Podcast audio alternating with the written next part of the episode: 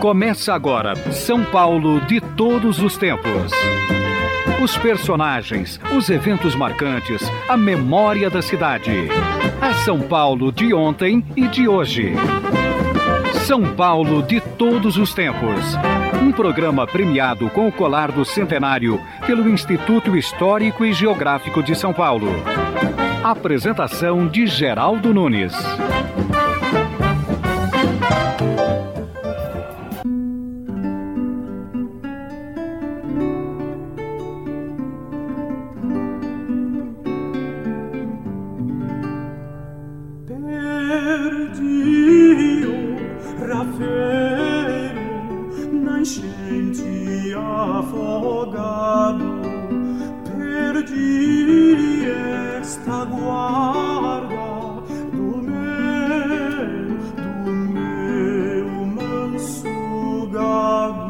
Imagine a São Paulo de 1822. Uma cidadezinha de cerca de 15 mil habitantes, algo como a população de São Luís do Paraitinga.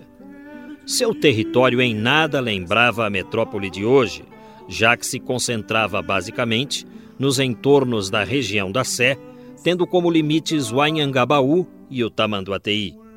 Agora, pense nessa cidadezinha recebendo então príncipe regente, a autoridade máxima do país. E foi isso que aconteceu no dia 7 de setembro de 1822. Dom Pedro havia acabado de proclamar a independência do Brasil. Era uma comitiva de cerca de 50 a 100 pessoas chegando. Como São Paulo era pequena, a notícia da independência se espalhou rapidamente. Havia um clima de comoção na cidade. As pessoas saíam às ruas, nas janelas, para acompanhar o grupo chegando. Era Dom Pedro entrando garbosamente no Burgo Paulista.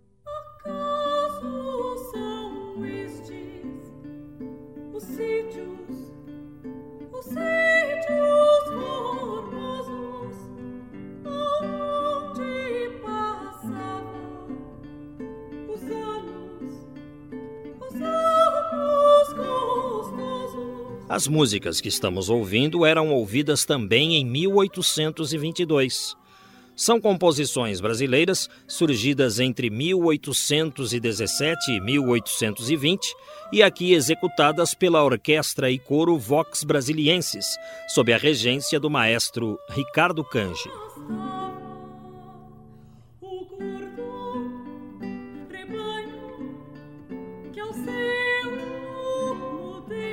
No programa de hoje, vamos falar de um livro que descreve como era São Paulo no dia da independência. O título do livro: São Paulo Imperial A Cidade em Transformação.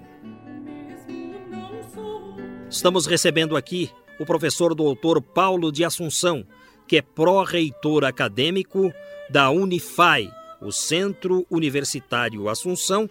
Ele vem acompanhado do vice-reitor, professor Osmar Garcia Stolagli.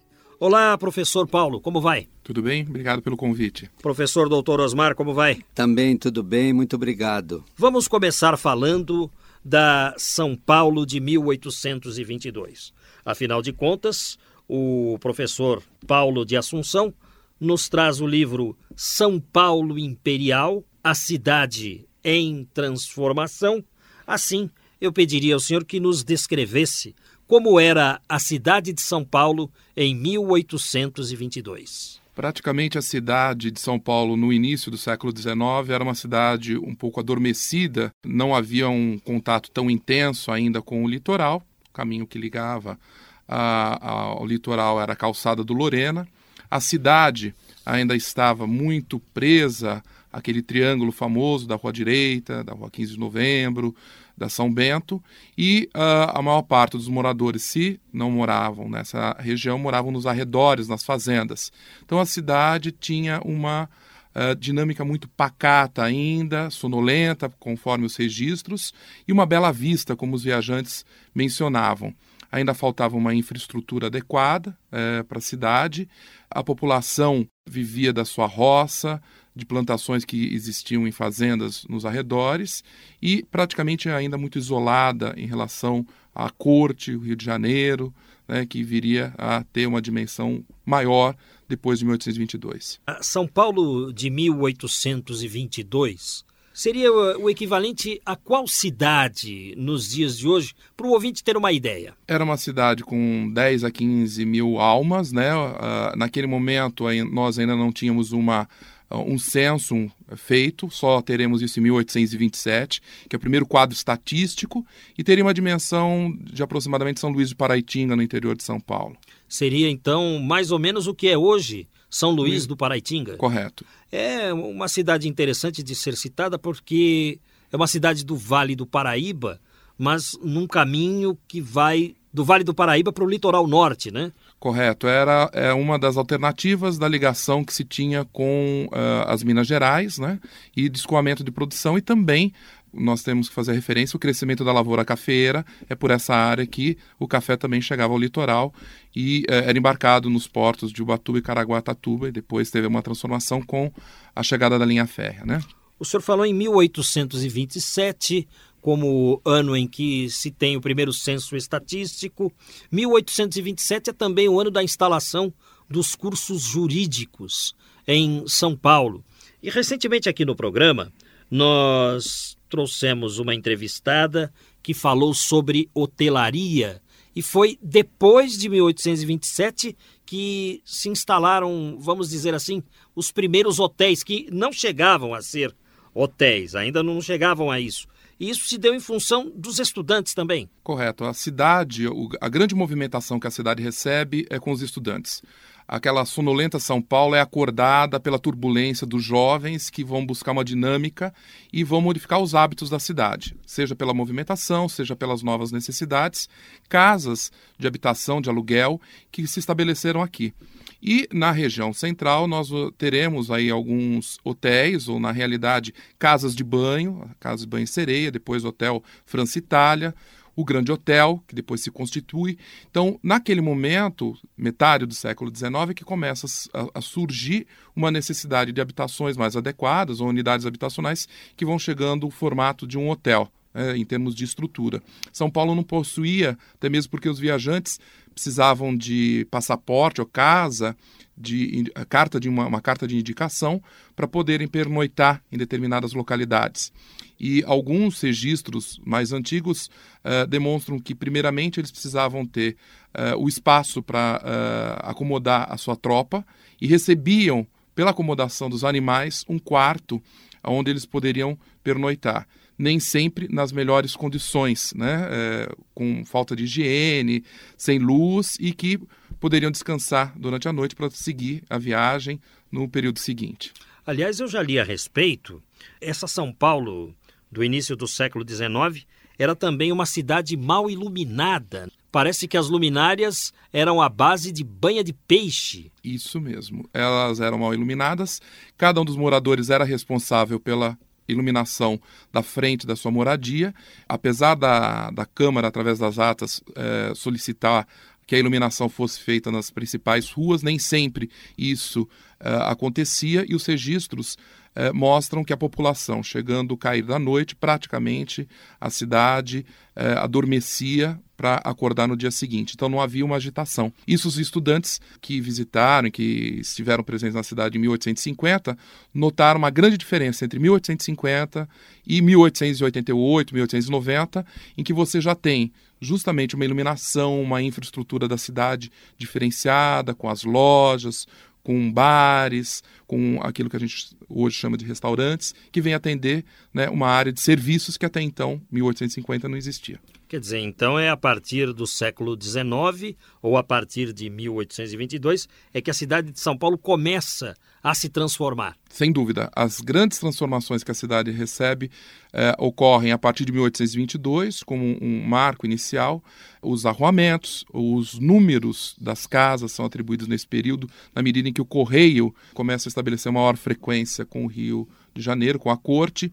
As fontes começam a ser melhor aparelhadas, com chafarizes, com captação de água mais adequada, e praticamente a partir da segunda metade do século XIX, e principalmente com a chegada da estrada de ferro, há uma transformação do espaço urbano, principalmente naquela região que hoje nós chamamos o bairro da Luz, o bairro em torno da estação. E qual é o período estudado na elaboração deste seu livro, São Paulo Imperial, a cidade em transformação?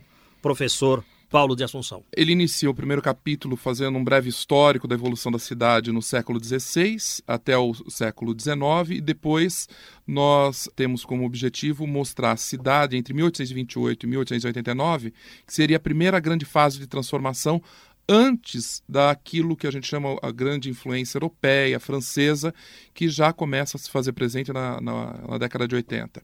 Então, essa cidade ainda de taipa, taipa de pilão, taipa de sopapo, ela cresce com a pujança do café. Isso a partir de 1850 e 60, isso começa a ficar evidente.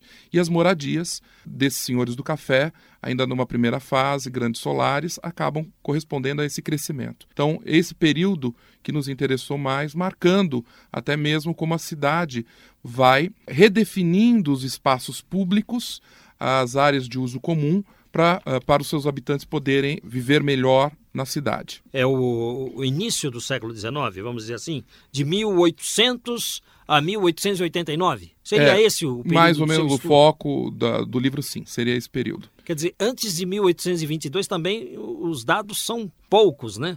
Sobre a cidade. É, a maior parte dos registros são as atas da Câmara, ou os inventários e testamentos. Existem bons registros feitos sobre a cidade, mas pelos viajantes, a maior parte deles passa pela cidade e registra a cidade a partir do século XIX, principalmente com a vinda da família real, que aguça um pouco o olhar para os trópicos, né, é, aonde a corte foi parar, né? Então essa América portuguesa ganha uma nova dimensão para as cortes europeias. E a partir daí a visita de Saint-Hilaire e outros que passam pela cidade começam a fazer registros interessantes de comparação das cidades de origem e até mesmo registros antropológicos, né, de como eram os habitantes, seus hábitos e costumes, é, diferentes daqueles europeus. Então vamos falar um pouco mais dessa visão dos visitantes à cidade. Quantos visitantes são citados pelo senhor no livro? São Paulo Imperial, a cidade em transformação. Nós temos o Saint-Hilaire na, nas suas viagens, Peter Martius, nós temos Roberta L'Allemand, von Schied e mais alguns que vêm mostrar um pouco o referencial do viajante proveniente de referenciais diferenciados.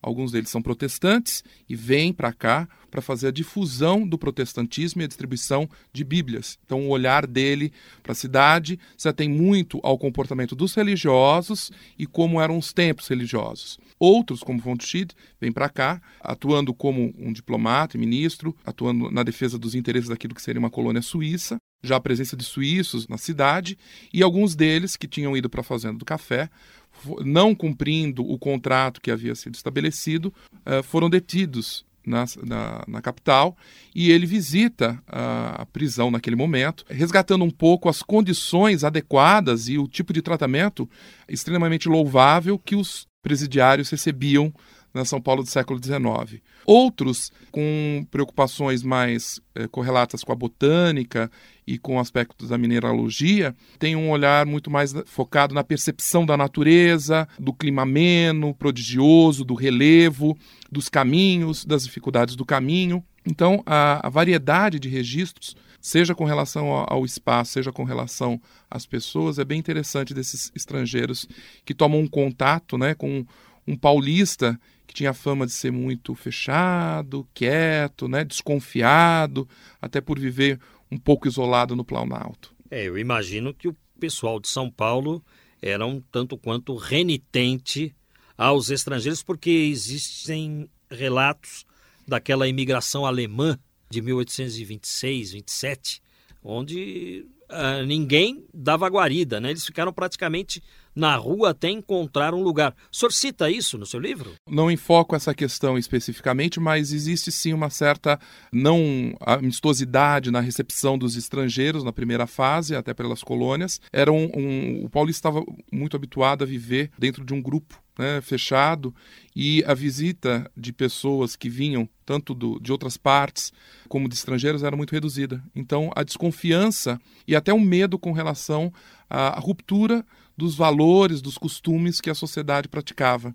Então, uh, isso é bem claro, uh, a preocupação dos pais de família com suas filhas, o comportamento de quem vem de fora, principalmente os estudantes é que vêm romper com esse ritmo da cidade sonolento que eu mencionei, justamente trazendo valores diferenciados e possibilidades de relacionamento, de lazer, que até então a cidade não, não possuía. Quanto às religiões, apenas a oficial do Estado Sim. era permitida. Sim, até praticamente o, a República, nós teremos o, a religião católica como a oficial, porém, isso não significa que não, não, não existam outras né, religiões presentes, já que o protestantismo é uma das características de Daniel Kidder, que vem com a, a intenção de fazer a distribuição de Bíblias nesse período, e uh, já a presença de imigrantes que não professavam fé católica. Então, você tem os imigrantes alemães também que já estão trazendo novas uh, formas de manifestação religiosa nesse período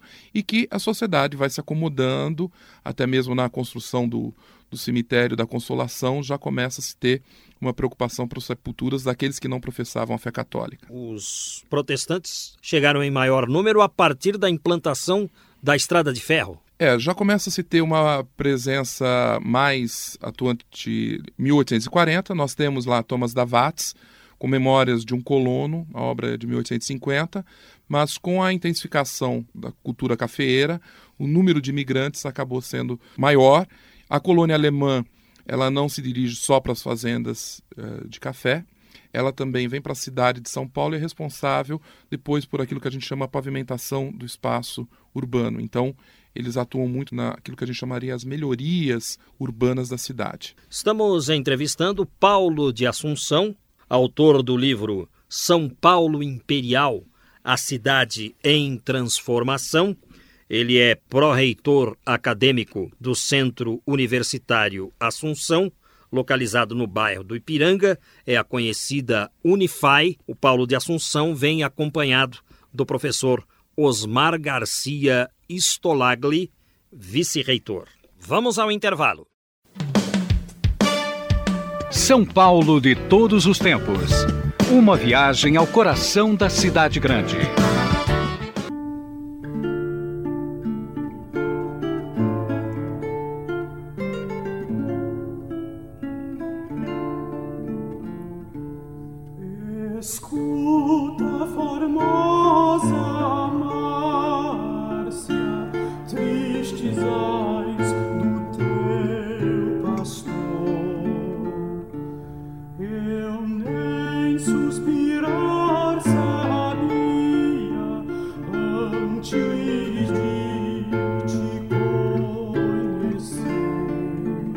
Hoje no programa estamos recebendo o professor Paulo de Assunção, autor do livro São Paulo Imperial, a cidade em transformação. Ele vem acompanhado do vice-reitor da Unify, professor Osmar Garcia Stolagli, com quem estaremos conversando ao longo deste programa.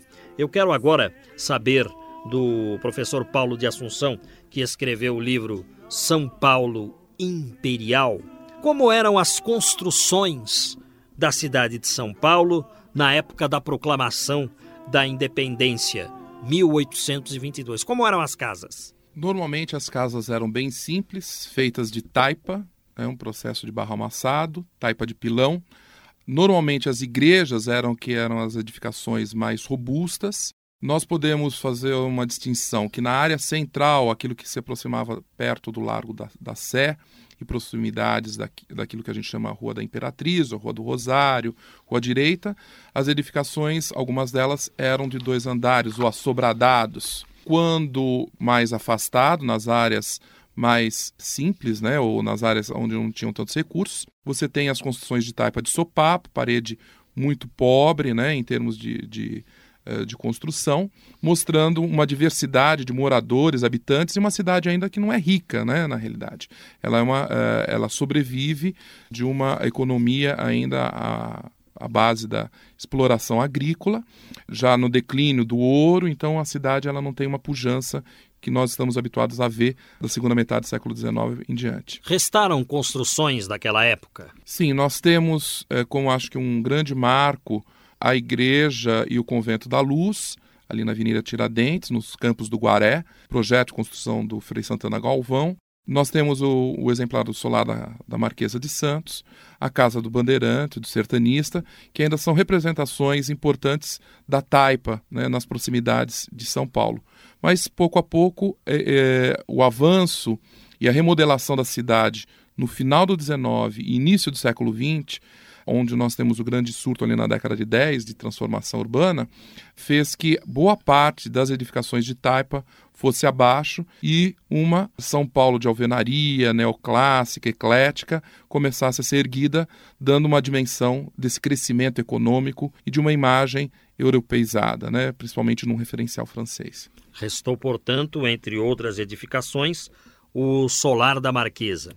E o senhor não citou a Casa do Grito, no Ipiranga. Então a Casa do Grito não, existia nessa época. Ela veio depois ela existia enquanto pequena edificação e as intervenções que a gente tem algumas referências, elas teriam ocorrido mais ampliando aquela edificação no decorrer do século XIX. Nos arredores da cidade, seja a Fazenda Morumbi e outras regiões, nós também temos a predominância dessas casas de taipa que vão sendo eh, acrescidas conforme as necessidades das famílias e eh, também o desenvolvimento econômico que cada uma dessas fazendas possui para depois acabarem sendo extintas no decorrer do 19, depois do 20 principalmente, acabam se perdendo. Né? O senhor falou em Fazenda Morumbi.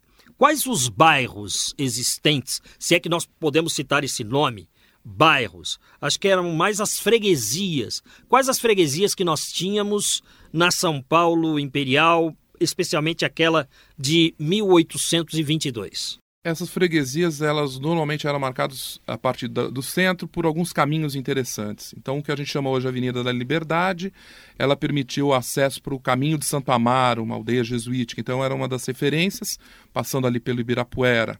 Uma outra referência era a Estrada do Fim do Mundo, a Consolação, que vai para a região de Pinheiros e aí seguindo para Embu e o Sertão. Realmente um fim de mundo, mundo naquela época. Naquela né? época, sem dúvida, né? Tinha que se passar pela ponte ali pelo Anhangabaú, que foi alvo de uma série de discussões, até pela, mesmo pela chegada das tropas por aquela área do interior, né? Então aquela região do que hoje nós chamamos Praça da República, antigo Largo 7 de Abril, era o, o Largo do Curro, né? O, onde a, a, havia a brincadeira com os animais e também onde se deixavam uh, os animais uh, para não entrar na cidade, havia as restrições para a circulação desses animais na cidade.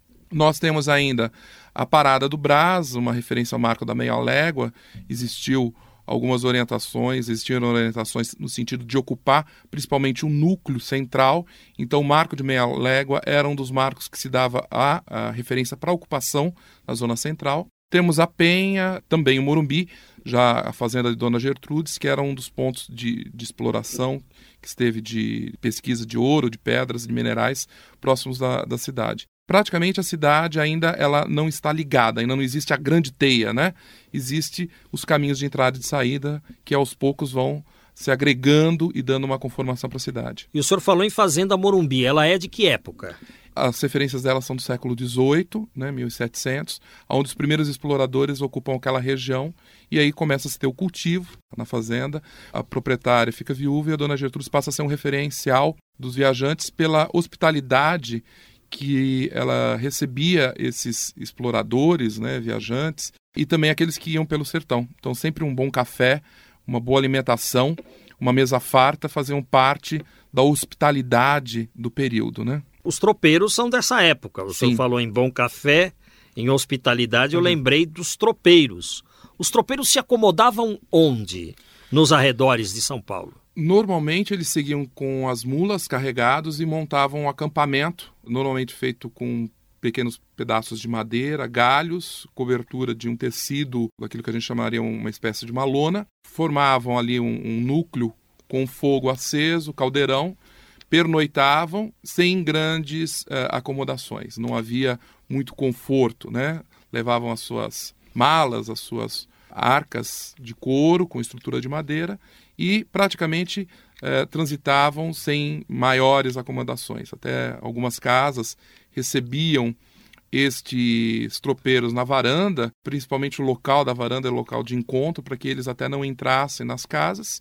Aqueles que já tinham uma estrutura melhor tinham algumas acomodações, como as alcovas, para esses viajantes, normalmente aqueles que tivessem maior distinção tivessem uma carta de indicação. Os tropeiros faziam o transporte de mercadorias antes do surgimento do trem. E existe uma lenda que os tropeiros entravam pela cidade via córrego do Lava-Pés.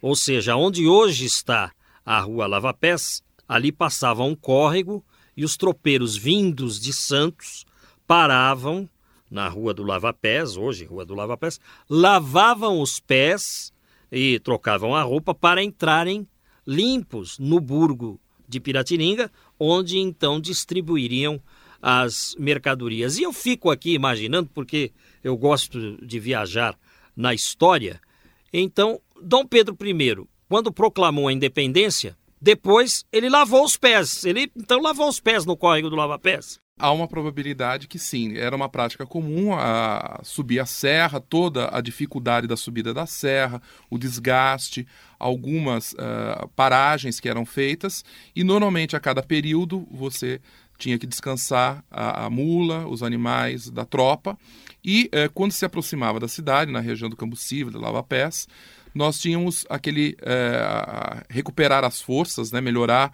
uh, e ajeitar a vestimenta, vestir as botas. Então se preparava-se para entrar no burgo e ter uma, uma melhor aparência. Então provavelmente Dom Pedro também deve ter participado desse, desse ritual dependendo da forma que ele estava composto naquele momento. Eu sempre achei isso. Dom Pedro I lavou os pés no córrego do lava-pés antes de entrar em São Paulo. Enfim, encontrei alguém que concorda comigo. Estamos entrevistando o professor Paulo de Assunção, autor do livro São Paulo Imperial, a cidade em transformação. O Ipiranga era uma paragem de descanso dos tropeiros ou não? Sim, era um dos caminhos que eram utilizados para o litoral, principalmente depois que se criou a, a, calçada do Lorena, que era um, um marco de subida e melhoria da subida da serra para que as mulas pudessem né, ter uma melhor acomodação, porque carregadas havia uma dificuldade muito grande nessa circulação de mercadorias. E o caminho, a região do Ipiranga, praticamente era uma referência, um marco de entrada. Ao lado você tem o Tamanduateí, que também era uma das vias que se dava acesso, e uh, aquela região foi utilizada uh, como campo e como área, inclusive até de lazer. Nós temos alguns registros que os estudantes da universidade, aqui da faculdade de Direito na época, passavam um domingo em brincadeiras com cavalos e com animais nos campos do Ipiranga. Então, era um final de semana, uma, uma brincadeira em que há registros que eles vão para essa área. Tem até um, uma, um livro, uh, Impressões de Viagem, do Júnior de, de Ferdinand, em que ele registra que depois, ele estudou na cidade em 1850 e depois, em 1880, já habitando no Rio de Janeiro, retornou à cidade e quis comparar a cidade de estudante com a cidade que ele via agora. E um, do, um dos percursos que ele realiza é justamente esse que levava para a região do Ipiranga. Como a estrada de ferro já tinha tido aí uma, uma dimensão maior, praticamente o caminho do Ipiranga caiu um pouco em desuso. Então ele vai marcando desde a Rua da Glória, todo o percurso dele, um pouco a decadência dessa área e uh, já com a presença da grande edificação, que é um marco para a cidade de São Paulo, da construção do Museu do Ipiranga ou do Museu Paulista, né? como uma, uma referência ali da, da sua nova memória, ou da nova memória da cidade. Numa cavalgada do Ipiranga até o Lava Pés, quanto tempo mais ou menos levava? Mais ou menos duas horas, com, eh, considerando as tropas de, de Moares, né? De cavalo mais rápido, mas normalmente, como a, as mulas elas tinham um cuidado e tinham que ter um compasso, normalmente esse percurso uma hora e meia, duas horas. Um dado a mais para reforçar a tese de que Dom Pedro realmente lavou os pés no córrego do Lava-Pés, porque é, ele veio do Ipiranga até a cidade de São Paulo, então duas horas de cavalgada entre o Ipiranga e a entrada da cidade. Quer dizer, é tempo de novo para mais um descanso, né? Depois daquele do Ipiranga, onde ele proclamou a independência. Sem dúvida, paragem para os animais poderem abastecer de água, né? E há também uma informação de uma carta de um antigo nobre contando que Dom Pedro proclamou a independência montado numa mula. O senhor concorda com isso? Ele não estava num cavalo, ele estava sobre uma mula. O que precisa ter aí claro é que Pedro Américo, quando elaborou uh, o quadro, ele fez uma composição épica, heróica, e quis assemelhar né, Dom Pedro aquilo que era o neoclássico, a imagem do, do cavalo, um pouco o referencial francês de Napoleão, e que não condiz com aquilo que era a prática e a realidade da cidade de São Paulo, ou daquilo que se fazia no percurso de viagem da subida da serra. Normalmente se utilizavam mais as mulas do que os cavalos. Então, provavelmente, a subida da serra foi feita, sim, como ares e não com aparelhos de cavalo, nem uh, aquela construção emblemática do quadro condiz com o fato. Então, aquilo é uma representação que nós temos da, no século XIX da construção de uma imagem da nossa independência e que não é um instantâneo, que não é uma fotografia. Estamos entrevistando Paulo de Assunção, autor do livro São Paulo Imperial, a cidade em transformação. Caminhos de São Paulo, um passeio pela história das ruas e bairros da cidade com Geraldo Nunes. No dia 7 de setembro de 1822, Dom Pedro iniciou sua viagem de Santos para São Paulo no final da madrugada, por volta das 5 da manhã. O caminho de Santos para o Planalto era feito na pedregosa e íngreme Calçada do Lorena. No Ipiranga, após proclamar a independência, o príncipe regente seguiu na direção do Burgo de Piratininga, pelo caminho da Glória, que passava mais ou menos por onde hoje está a Rua Ouvidor Portugal. O relevo era diferente do atual, com aclives acentuados e declives repentinos.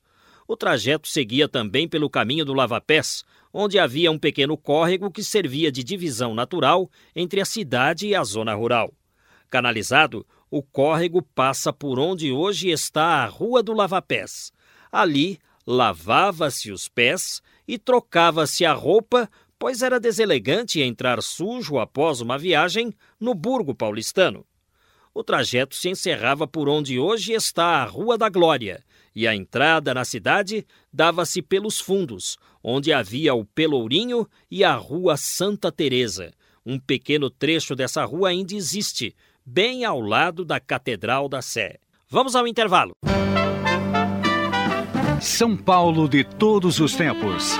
Momentos e personagens marcantes do dia a dia paulistano.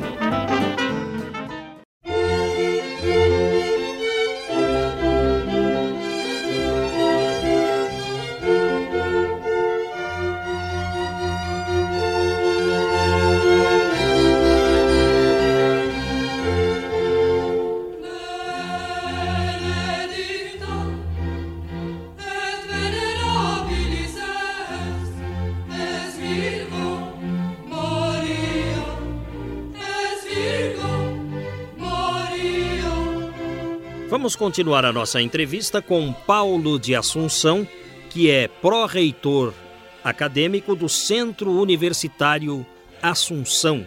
É a Unifai do Ipiranga. Ele vem acompanhado do vice-reitor, professor Osmar Garcia Stolagli. O professor Paulo de Assunção é autor do livro São Paulo Imperial, a cidade em transformação e o motivo deste assunto, deste livro, é a independência do Brasil.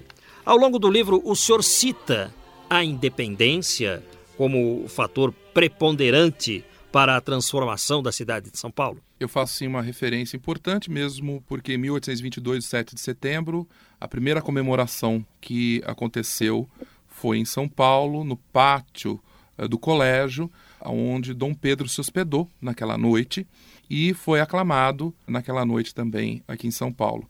Então, é, praticamente é o deslanchar da transformação dessa cidade que depois, com a chegada da Faculdade de Direito, dá uma nova dimensão. Sem dúvida, a independência é um marco. Eu tenho a impressão que Dom Pedro I tinha muito carinho pela cidade de São Paulo, Primeiro, pelo fato dele ter proclamado a independência do Brasil, que eu acho que isso ficou marcado nele, e ele sempre procurou trazer melhorias para a cidade de São Paulo. Um exemplo foi a chegada dos cursos jurídicos. Ele poderia ter escolhido outra cidade, ele escolheu São Paulo. Também ele que pediu para que se fizesse um memorial lembrando a independência no Ipiranga. São referências importantes de Dom Pedro I à cidade de São Paulo. O senhor concorda que ele tinha um carinho especial para São Paulo? Sem dúvida, eu acho que a questão da, da referência para o marco da independência já aconteceu de 1822 para 23. Na realidade, em 23 já tem uh, a referência do José Bonifácio de Andrade em Silva para estabelecer o marco do local onde Dom Pedro teria proclamado a independência e aí um, um, uma referência da nacionalidade brasileira, né? A nação passa a ser construída a partir desse momento. E uh, a frequência com que ele teve aí, a preocupação até da vinda à região de São Paulo, apaziguar os ânimos, mostra um pouco a consideração né, e a preocupação que ele tinha uh, com a cidade e em ser brasileiro. Tanto que no momento de morte dele, ele uh, lamenta né, não poder ter feito mais e sempre quis ser reconhecido como brasileiro. O interessante da sua obra, professor Paulo de Assunção, é que o livro São Paulo Imperial não é um livro acadêmico, é um texto bastante rico, bastante interessante, ou seja, a pessoa não precisa ter cursado uma faculdade para entender as explicações que estão no livro. Quais as conclusões finais do seu trabalho que o senhor apresenta ao final de interessante para o leitor? Bem, o livro foi concebido para os alunos do terceiro grau, é, para, uma, para um público geral que não está habituado com a linguagem acadêmica, não era essa a preocupação, a linguagem acadêmica, apesar de ter um cuidado muito grande com relação às fontes. A grande tese ou grande ideia é mostrar como se processou a transformação da cidade de São Paulo em diversas áreas. Como que a chegada do comércio, o espaço urbano da cidade eh, se transformou e quais eram os vínculos que a população possuía com essa cidade. Como ela se reconhecia nessa cidade, como ela reconhecia a dinâmica da cidade, seja na atividade industrial, comercial ou religiosa. Então, a cidade, em 1889, uh, não termina, o livro não, tá, não está preocupado em marcar um ponto final, mas sim a abertura para uma nova fase, para um novo momento de transformação que seria a virada do século. Então, ele, a, obra pode, é uma obra em aberto que ainda pode ter continuidade para uma reflexão nesse sentido. O senhor é pró-reitor acadêmico da Unifai, o Centro Universitário Assunção. Como eu sou do bairro do Ipiranga, a FAI é muito tradicional, é assim que chamávamos nos meus tempos de Ipiranga. Agora é Unifai. O que é um pró-reitor? Um pró-reitor, ele assessora uh, o vice-reitor e o reitor naquilo que são, no meu caso, as questões acadêmicas. Então, implica na elaboração de projetos pedagógicos, nas ações acadêmicas, em tudo aquilo que se diz respeito à vida acadêmica propriamente dito e oficialização de atos perante o MEC, Ministério da Educação e Cultura, órgãos de conselho de categoria profissional. Então, nós trabalhamos para manter uma grade, manter um projeto, manter uma coerência do corpo docente em cima de um foco de, de um curso e trabalhar a instituição para que ela tenha também um plano adequado de desenvolvimento institucional que atenda aquilo que é a educação contemporânea, moderna e os fins de responsabilidade social. Em todos os blocos do programa de hoje, em que tratamos do livro São Paulo Imperial, eu citei a presença do professor Osmar Garcia Stolagli. Professor Osmar é ouvinte assíduo do programa São Paulo de Todos os Tempos e, inclusive, é um divulgador do nosso trabalho e é também do bairro do Ipiranga. Então, eu vou começar perguntando para o Osmar Garcia Stolagli como se deu a transformação da antiga FAI, Faculdades Associadas do Ipiranga, na atual Unify? Nós é, levamos essa história é, com tradição e modernidade. Por que tradição? Na verdade, a hoje Unify é originária do Seminário Diocesano de São Paulo, aqui da Luz, de 1856. Este ano, inclusive, comemorando o Sesc Centenário. Após essa estada ali na luz do Seminário Diocesano, então, cuja edificação ainda existe na rua, na esquina da rua São Caetano, ao lado da igreja São Cristóvão, né? ele foi para a freguesia do Ó, e em 1934, Geraldo, nós tivemos a felicidade, dada a doação de um terreno bastante grande pelo conde José Vicente Azevedo, na hoje Avenida Nazaré, a mudança, então, do seminário para o Ipiranga. Então, construiu-se, de 1929 a 19 de março de 34, o Seminário Central do Ipiranga, que praticamente alojou todos os seminaristas daquela época até é, o ano de 70. Em função do Concílio Vaticano II, então, daquela década anterior, os seminaristas foram para suas regiões e a edificação, então, acabou ficando sem uma utilização, a não ser pela Faculdade de Teologia Nossa Senhora da Assunção. E, na época, então, 1970, Cardeal Arcebispo de São Paulo, Dom Agnello Rossi, houve por bem fundar o IESP, Instituto Educacional Seminário Paulo Politano, que é o mantenedor, então, na época, da FAI Faculdades Associadas Ipiranga. Isso é uma homenagem, inclusive, ao nosso bairro, que praticamente sediou o Seminário Central. Nós adentramos então para a modificação para Centro Universitário Assunção. Então, pelas doações, então voltando a que o Conde Vicente, eh, José Vicente de Azevedo proporcionou para essa região no início do século passado, Quer dizer, praticamente a Avenida Nazaré é uma avenida que tem uma série de colégios, uma série de faculdades, todos em terrenos doados e é, é, é, pelo Conde, não é? O Conde Vicente de Azevedo era muito religioso e eu considero a Avenida Nazaré o maior conglomerado de instituições religiosas existentes não só na cidade de São Paulo, mas acredito eu em todo o Brasil. O que existem ali de colégios, de igrejas, de seminários naquela região do Ipiranga é algo impressionante. O senhor concorda comigo? Concordo. Pois é, desde ali o início lateral ao, aos jardins ali o, o, da Independência, né, o Parque da Independência e o museu, com o Colégio Cardeal Mota, então nós vamos subindo, e uh, até então Sagrada Família, nós temos também o Maria Imaculada e vai assim por diante, além das faculdades. Né? Então toda a região, se nós pegarmos de fora a fora a Avenida Nazaré, que aliás não só é uma homenagem à, à cidade de Nazaré, mas também a uma das filhas do conde que eh, chamava-se Nazaré. E então nós vamos verificar toda uma parte do ensino ali quando nós eh, temos a saída das escolas ou a entrada das escolas, como se usa uma expressão de há muito tempo, a avenida fica coalhada pelos estudantes. Né? É muito interessante, eu acredito que de São Paulo seja uma avenida que tenha uma concentração maior, como você falou, eh, da área eh, escolar, como também possivelmente de muitas cidades que nós uh, sabemos uh, ser uh, realmente uma concentração bastante grande. São Paulo não perdeu a sua vocação estudantil, né? Pois é.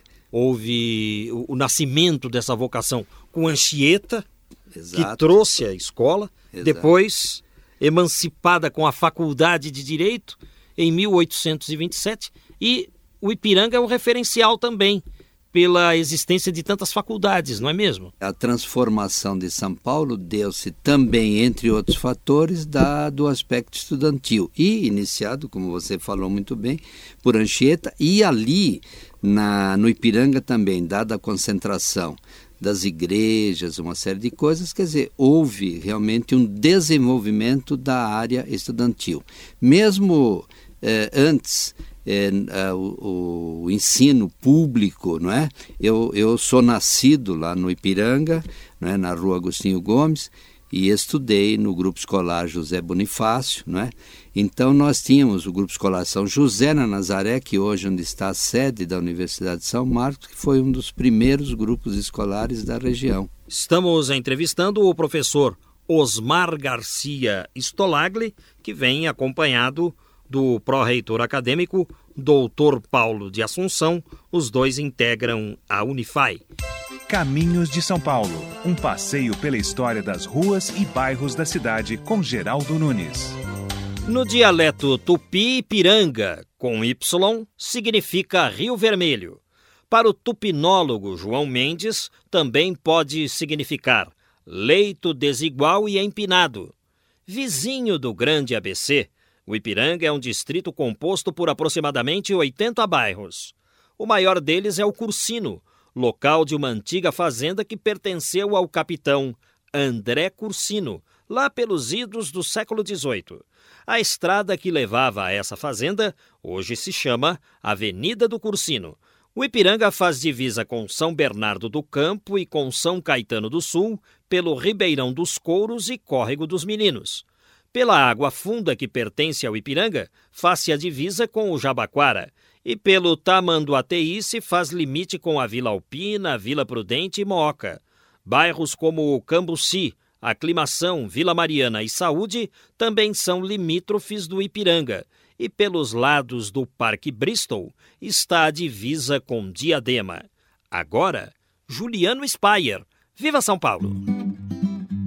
A Esther afirma: Hoje não se faz mais mulheres como antigamente e nem macarrão.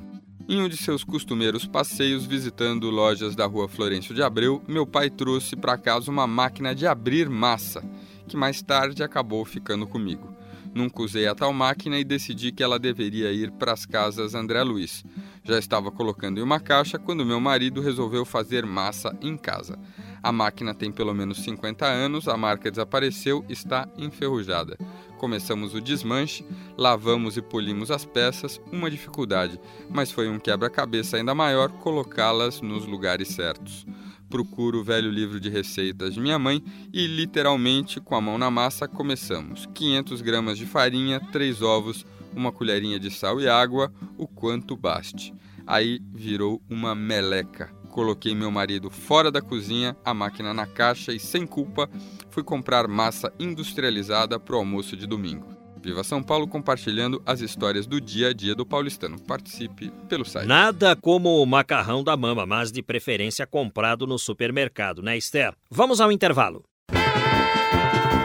Estamos apresentando São Paulo de todos os tempos. Os personagens e eventos de São Paulo de ontem e de hoje.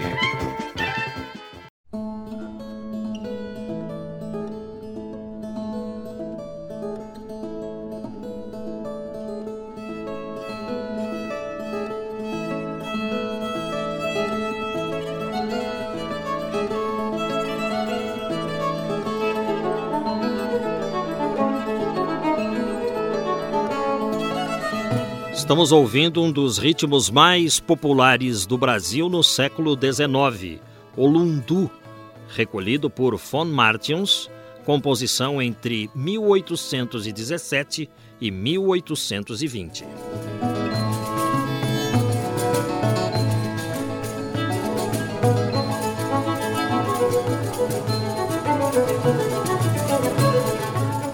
Já falamos a respeito do livro são Paulo Imperial, a cidade em transformação.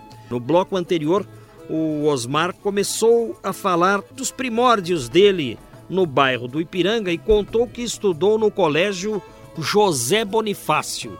Esse colégio, ao que me consta, não mais existe no bairro do Ipiranga. Onde ficava? Quais as referências para quem conhece o bairro do Ipiranga localizar onde ficavam as antigas dependências do Colégio José Bonifácio, Osmar Garcia Stolagli. O grupo escolar, então, José Bonifácio, colégio público, ficava uh, na esquina hoje das ruas Costa Guiar com a rua Benjamin Jafé, próximo ao Museu e ao Parque da Independência.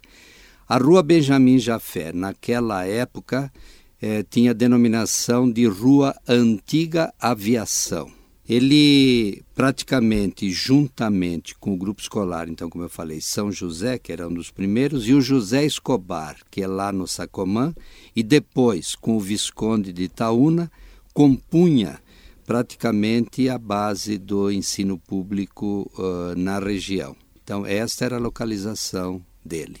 O José Escobar existe ainda. Existe. Na rua Greenfeld. Na rua Greenfeld e o Visconde de Itaúna é na, na rua Silva Bueno. Silva Bueno. São colégios que ainda existem. Sim, perfeito. E o grupo escolar José Bonifácio, então, ele depois foi demolido. Hoje lá existe um prédio residencial e na parte de baixo comercial. Mas ele foi transferido num primeiro momento para a rua Agostinho Gomes, onde hoje está o grupo escolar Júlio de Mesquita Filho que praticamente é, englobou é, é, o Grupo Escolar José Bonifácio e mais, então, a inauguração do Júlio de Mesquita Filho. Está na rua Agostinho Gomes, entre a Cônigo Januário e Rua do Fico. Qual é a sua recordação mais antiga do bairro do Ipiranga, aquilo que sempre lhe vem à memória dos seus tempos de menino? Bem, Geraldo, eu realmente agora este mês, é, porque nasci em setembro, que é o aniversário do Ipiranga independência, completo 70 anos de idade. Parabéns! E nasci em 1936 na Rua Agostinho Gomes, naquela parte baixa onde lamentavelmente nós tínhamos e ainda às vezes acontecem algumas enchentes, na chamada Ilha do Sapo ou a Baixada então do Ipiranga. É exatamente na confluência ali onde vem o Rio Tamandatei e o Rio Ipiranga, que eles se juntam ali na Avenida do Estado. Eu morava entre rios, né?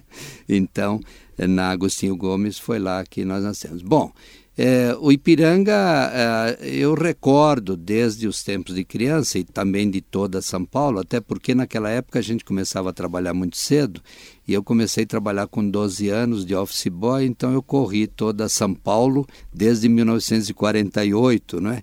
E também a convivência no, no Ipiranga.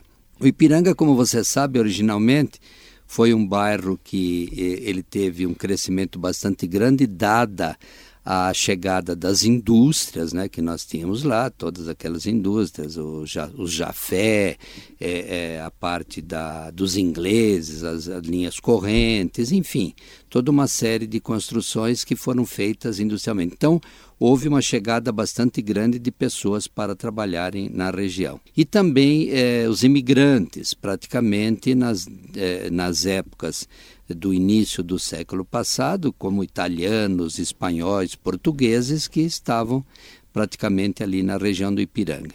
Mas uh, o Ipiranga sempre foi um bairro que as pessoas estão muito ligadas umas às outras, tanto é que hoje, é lógico, com toda a evolução que ele teve, mas ainda você encontrando pessoas vão dizer: não, eu sou primo de Fulano, sou parente de Beltrano e assim sucessivamente. As pessoas ainda se eh, conhecem no Ipiranga, né? praticamente é, é uma, uma cidadela, né? no bom sentido que a gente pode dizer, onde há uma junção humana ali bastante boa. E me lembro, então, principalmente da a nosso centro da, dos passeios e das brincadeiras era o Parque da Independência e o museu. Era lá que nós centrávamos todas a, a, os nossos passeios dominicais e tudo mais, né? É, também depois já é, na década de 50, então o que eu me lembro também com muita é, muita clareza era dos cinemas do Ipiranga. Nós tivemos, inclusive, 13 cinemas no Ipiranga, e não cinemas que tinham a capacidade, como de hoje, naturalmente, dada a nova característica dos cinemas de shopping. Mas nós tínhamos cinemas com 1.500, 2.000 lugares. Né? Então, entre os cinemas importantes que eu posso citar, nós tínhamos o Samarone, tínhamos o Cine Anchieta, né, lá no Sacomã, o Cine Dom Pedro I na, na rua Silva Bueno, o Cine Paroquial na Rua dos Patriotas, que era anexo à Igreja São José, na esquina da, da Patriotas com ali no Coutinho. Nós tínhamos o Cinepax na Vila Monumento, nós tínhamos o Cine Monumento, que era do Círculo Operário do Ipiranga, hoje o Hospital São Camilo, aquele grupo todo, né? Então, ao todo, eh, nós temos referência de 13 cinemas no Ipiranga. E eh, nos tempos de mocidade, também os passeios, porque o centro das atenções era evidentemente o Sacomã, que era o ponto final então do bonde 20, do fábrica, né? Fábrica bonde 20 e do ônibus 23 também fábrica. E no alto do Ipiranga, ali na Vergueiro, com a Gentil de Moura, também eram as grandes concentrações que nós tínhamos na época. E a característica interessante que nos fins de semana, uh, nos sábados e nos domingos, geralmente ocorriam à noite, eram os famosos eh, footings, ou melhor dizendo, aportuguesado, vai e vem. O que era isso? Por exemplo, na Rua Tabor até a Rua dos Sorocabanos, na Rua Bom Pastor, nós tínhamos então os rapazes ficavam ou do lado da guia eh, eh, em pé ali e ou do lado da parede. E as moçoilas, então, como nós brincamos, caminhavam em duplas ou trios pelo centro, no vai e vem, quer dizer, da Rua Tabor até a Rua dos Sorocabanos, e ali, é, então, existia o que nós chamávamos de interessante, que era o tirar linha.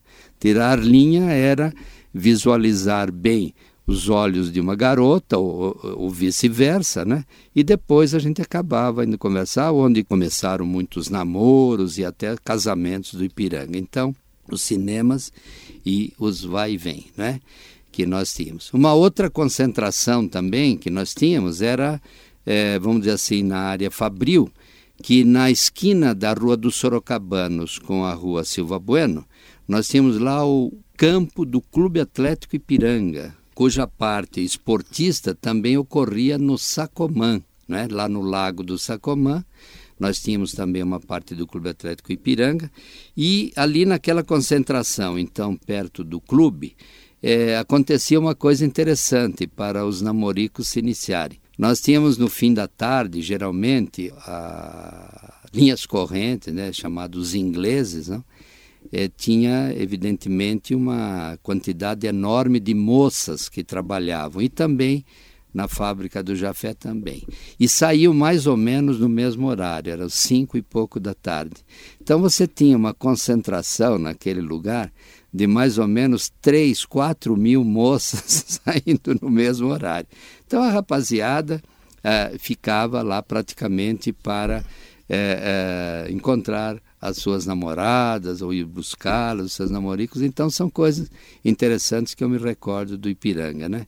E também é, finalizando essa reflexão dessa parte, Geraldo, é, das coisas que nós tínhamos, por exemplo, ruas de terra, onde você brincava com as crianças, os, os meninos ou as meninas, ficavam às vezes até 10 horas da noite é, brincando na rua, sem qualquer problema de segurança, né? nós nos encontrávamos, então aquelas brincadeiras tradicionais que existiam, o piques, o inhanamula que chamava para você saltar sobre os outros e futebol, não é, que praticamente tinha os campos de várzea também, não é? Ali embaixo na Baixada nós tínhamos o campo do Piratininga, CDR Piratininga, nós tínhamos o campo também da Silex, que era uma fábrica da rua, da rua Tabor. Lá no Heliópolis, nós tínhamos lá 10, 12 campos de futebol, né, que onde o pessoal praticava. E praticamente o, o, o campo do Clube Atlético Ipiranga, que era é, a nossa paixão da época. Osmar Stolagli, você vendo o Ipiranga hoje como está, não bate uma pontinha de tristeza assim? O Ipiranga está é. muito diferente do que ele era. Evidentemente que, lógico, com os seus prós e contras, você tem que, dentro da modernidade, é, reconhecendo que tem que existir modificações nas regiões, né, para adaptação aos novos tempos. Agora, quem viu o rio Tamanduateí serpenteando numa sinuosidade ali, é, naquela área, não é? Na confluência, inclusive, com o rio Ipiranga, onde nós, como criança, nós nadávamos no rio Tamanduateí e no rio Ipiranga. Nessa confluência que ainda existe hoje, talvez com um desnível um pouco menor, mas nós tínhamos um desnível da vinda do rio Ipiranga desde lá do museu, de mais ou menos chegando na esquina da Avenida do Estado, lá com o Tamanduateí, um desnível de um metro e meio. Então ali formou-se algo que nós chamamos de cascata.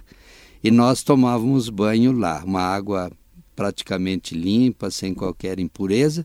E naquela região da Ilha do Sapo, o pessoal pegava rã e quando dava cheias, quer dizer, peixes que vinham ali e nós podíamos então fazer todas essas coisas. Agora, é, isso tudo é, ficou na saudade. Hoje isso praticamente não é possível, mas também nós estamos vendo uma situação de que é os filhos, os netos das pessoas daquela época, com agora a construção de apartamentos, etc. e tal, estão voltando para o Ipiranga. Eu gostaria de agradecer a sua presença, Osmar Garcia Stolagli, vice-reitor da Unifaz, Centro Universitário Assunção.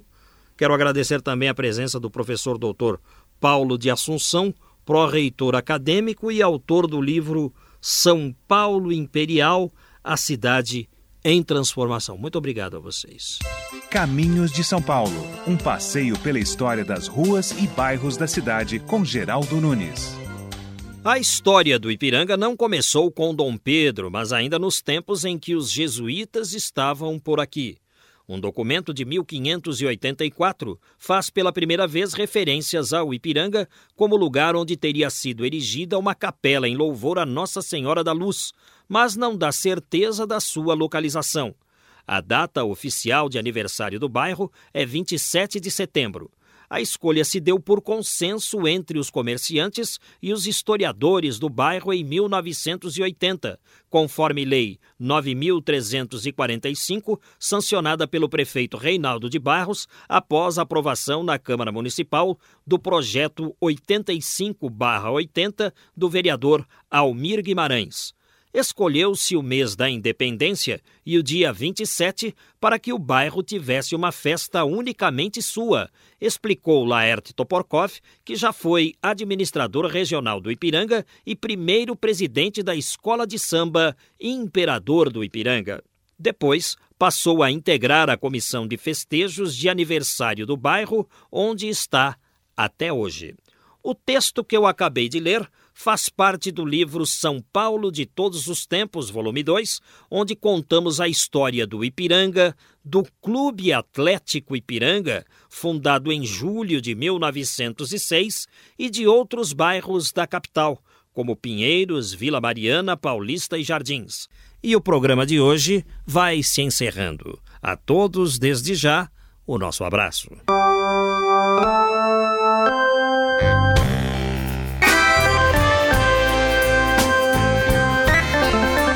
Trabalhos técnicos e mixagens de Antônio Silva, o Toninho Cuca. A apresentação é deste amigo que vos fala, Geraldo Nunes, com o apoio de produção de Valéria Rambaldi. Sendo assim, até lá!